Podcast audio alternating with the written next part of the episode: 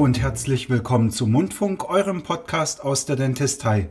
Mein Name ist Sebastian Kirchner, ich bin Doktor der Zahnheilkunde, Master in Parodontologie und Implantattherapie und leidenschaftlicher Zahnarzt. Ich sende hier aus der Dentistei, meiner tollen und einzigartigen Qualitätszahnarztpraxis in Tübingen und auf die bin ich echt stolz, weil ich hier in einem einzigartigen Ort mit meinem echt wundervollen Team aus Ärzten, zahnmedizinischen Fachangestellten und Techniker zusammenarbeite. Schaut mal auf meine Website www.die-dentistei.de, dann bekommt ihr Einblicke und folgt uns natürlich auf Instagram und Co und hört immer wieder gerne rein, indem ihr den Podcast abonniert und ihr dürft ihn natürlich auch sehr gerne weiterempfehlen.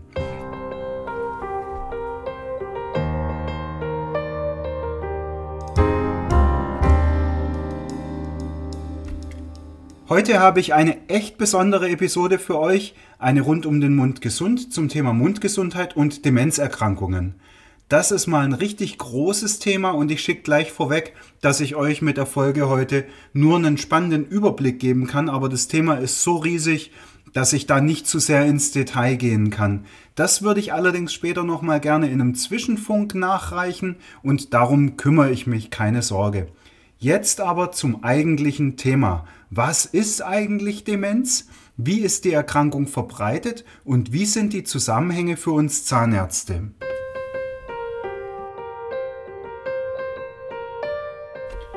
Dazu gleich der erste Faktencheck für alle Tübinger. Der Alois Alzheimer, der die Erkrankung beschrieben hat, war in Tübingen tätig und hatte übrigens sein Büro, einfach für die, die hier ortskundig sind, in dem Gebäude, wo heute die Prinz-Karl-Mensa ist. Da ist übrigens auch noch ein Schildchen unten dran. Einfach, damit ihr mal, wenn ihr da vorbeilauft, demütig hochschauen könnt, falls ihr in der Innenstadt seid.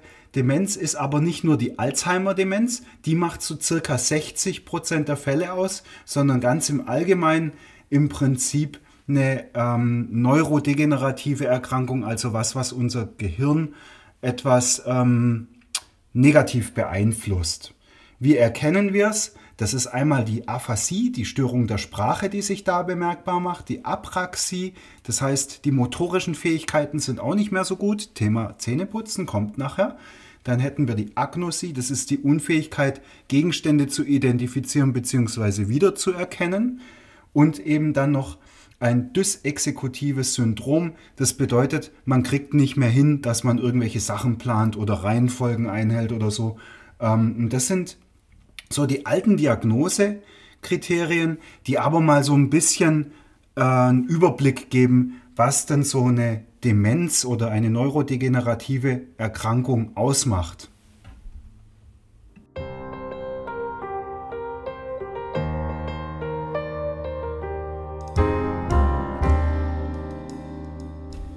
Jetzt haben wir ja schon den Alzheimer erwähnt, aber es gibt auch noch zahlreiche andere Demenzformen. Alzheimer macht ungefähr 60 Prozent der Fälle aus. Alle Demenzformen sind die sogenannten gerontopsychiatrischen Störungen, treten meist ab dem 60. Lebensjahr auf, also später als 60. Aber es gibt auch andere Demenzformen, äh, zum Beispiel infolge von extremem Alkoholmissbrauch oder so, die auch bei jüngeren Leuten auftreten können. Ähm, ich nenne einfach nochmal ein paar andere Demenzformen. Das wäre dann zum Beispiel die vaskuläre Demenz nach Infarkt oder eben dann auch so eine ähm, Kreuzfeld-Jakob-Demenz gibt es auch, Korsakow-Syndrom, das wäre nach Alkoholmissbrauch oder dann eben auch im Zusammenhang mit Parkinson.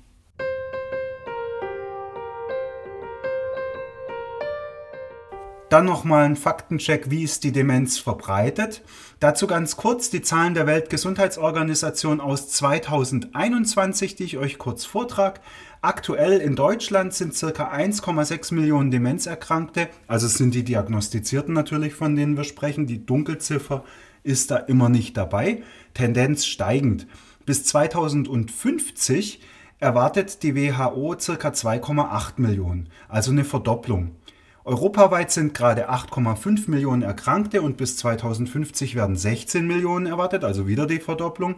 Weltweit haben wir 55 Millionen aktuell und da wird erwartet, also erstaunlicherweise weltweit geht es da noch ein bisschen mehr bergab, werden es wohl 139 Millionen bis ins Jahr 2050 werden. Also ist das definitiv ein Thema, das wir uns anschauen sollten.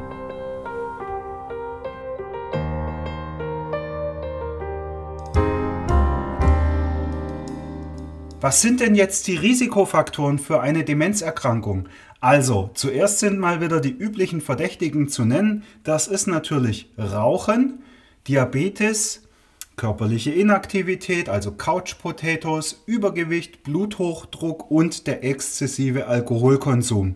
Also die Sachen, die sollte man sich einfach mal generell im Leben überdenken, wie viel Raum man dem so einräumen möchte in seinem Leben. Zusätzliche Risikofaktoren, die wir nicht so sehr beeinflussen können, wäre zum Beispiel Luftverschmutzung. Was wir wieder beeinflussen können, sind die Sozialkontakte, also Leute, die wenig Kontakte haben, auch wieder nur daheim sitzen. Ähm, die äh, haben ein höheres Risiko, deswegen vielleicht auch die steigende Tendenz. Ähm, Kopfverletzung, schlechte Bildung wäre noch ein Risiko, Gehörschaden und Depression. Und das kommt alles vom Welt-Alzheimer-Report, den ich jetzt nur auf Englisch habe, aber ich stelle ihn wahrscheinlich trotzdem in die Shownotes. Da stehen noch andere tolle Kapitel drin, wie zum Beispiel was zur Stigmatisierung der Erkrankten, also dass man die äh, Demenzerkrankten nicht einfach so alle so abstempelt. Hm, insgesamt hat mir für mich zumindest, für mein Bewusstsein der Report auch das Gehirn ein bisschen geöffnet.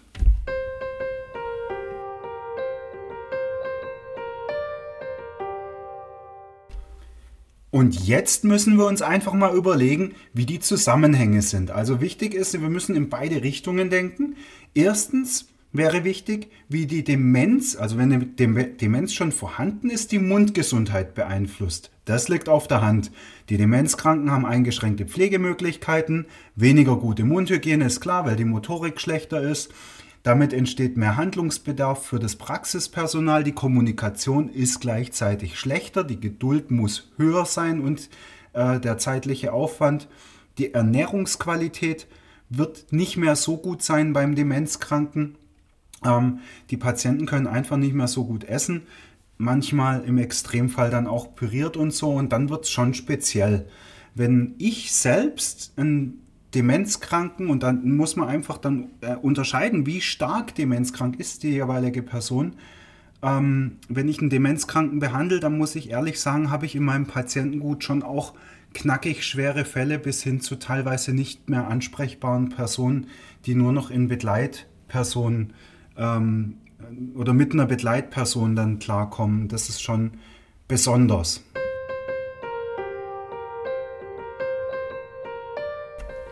Die Kommunikation ist bei den Leuten extrem eingeschränkt. Da weißt du als Behandler eigentlich gar nicht so recht, was da ankommt ähm, oder ob was ankommt von dem, was ich sage.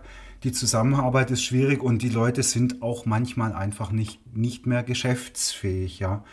Also ich bin froh, wenn eine Begleitperson dabei ist und ähm, vor allem, wenn es dieselbe Begleitperson immer ist, das ist einfach richtig wertvoll und gut. Und wenn da nicht immer jemand Neues dabei ist, weil da ständig das Pflegepersonal wechselt oder so.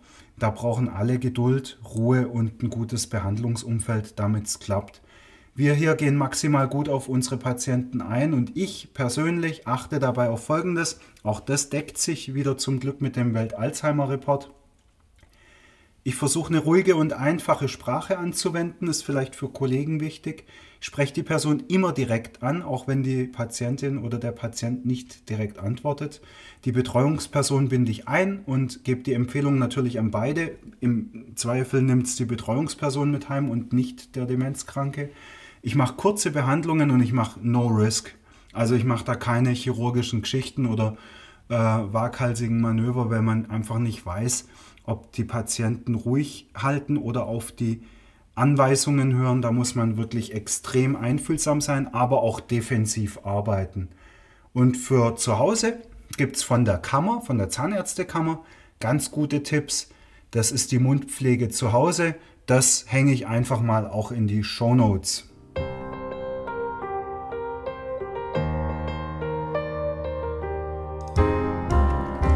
Und jetzt Achtung für alle, die keine Demenz haben. Jetzt geht es in die andere Richtung. Gerade haben wir besprochen, wie beeinflusst eine bereits bestehende Demenzerkrankung die Mundgesundheit.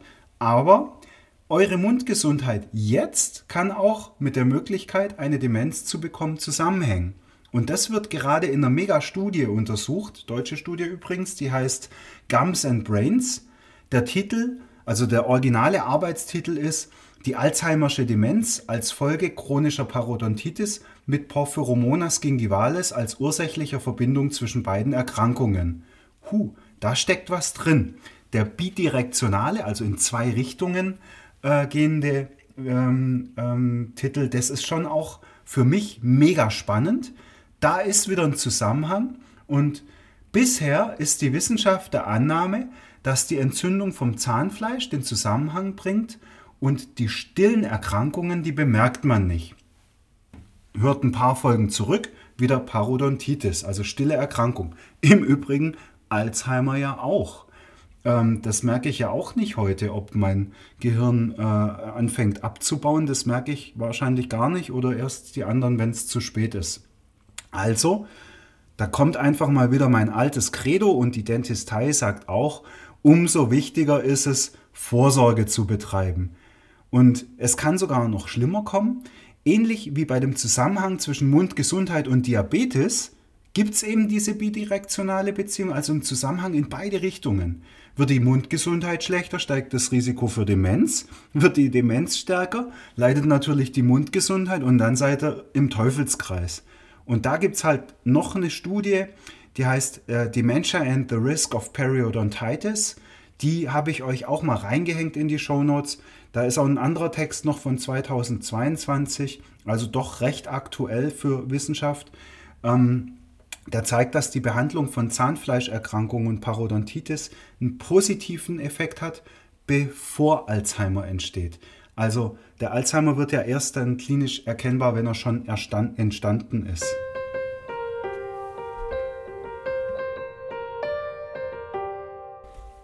Und einfach mal auf ärztlicher Ebene finde ich persönlich, ich finde es extrem beeindruckend, dass die Mundbakterien sogar schaffen, die Blut-Hirn-Schranke zu überwinden. Ihr müsst euch überlegen, unser Gehirn ist eigentlich sehr, sehr gut geschützt vor allen möglichen Erregern. Da gibt es eine besondere Barriere und es schaffen eigentlich nur ein paar besondere äh, Infektionserreger, ein paar Drogen natürlich und psychoaktive Substanzen, die müssen das auch hinkriegen über die Blut-Hirn-Schranke, aber dann halt eben auch der Schlawiner aus der Parodontitis, der Porphyromonas gingivalis und das finde ich extrem beeindruckend.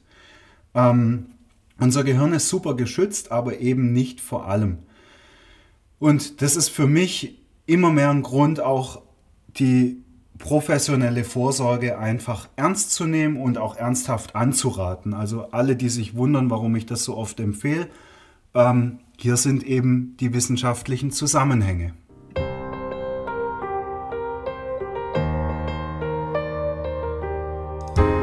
Und alles in allem seht ihr am Beispiel Demenz und Mundgesundheit wieder wirklich sehr, sehr schön, wie die Dinge in unserem System so zusammenhängen. Und was noch zusätzlich erwähnt sein sollte, ist, dass Schwermetalle auch das Demenzrisiko erhöhen, wobei jetzt nicht alle mit Amalgamfüllungen sofort in Panik geraten sollten. In einer Analyse von 2019 wurde kein direkter Zusammenhang mit der Menge der Amalgamfüllung und Demenz herausgefunden, aber ihr solltet natürlich auf jeden Fall zukünftig auf gut bioverträgliche Materialien im Mund achten. Ich würde mir auch im allgemeinen Zusammenhang mit dem Körper kein Amalgam einbauen lassen. Also davon kann ich einfach abraten, auch wenn das noch der sogenannte Kassenwerkstoff ist.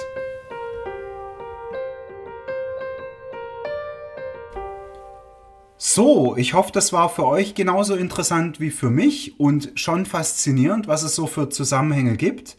In der nächsten Episode werde ich euch einen Zwischenfunk servieren und zwar den ersten für euch. Und zwar liegt es einfach damit zusammen, dass ich sehr, sehr gerne fotografiere, Zähne übrigens, also ich fotografiere gerne Zähne und Mundhöhlen, ähm, einfach auch um meine eigene Arbeitsqualität zu verbessern.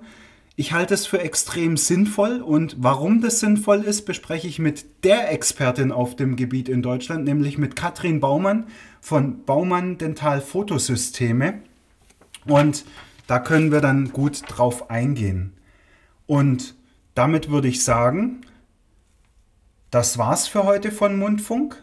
Danke fürs Zuhören und für eure Zeit. Behaltet die Dentistei auf eurem Sender und schaltet zum nächsten Mundfunk ein. Wie gesagt, zu unserem ersten Zwischenfunk und empfehlt Mundfunk gerne weiter. Jetzt aber erstmal Funkstille und habt eine gute Zeit.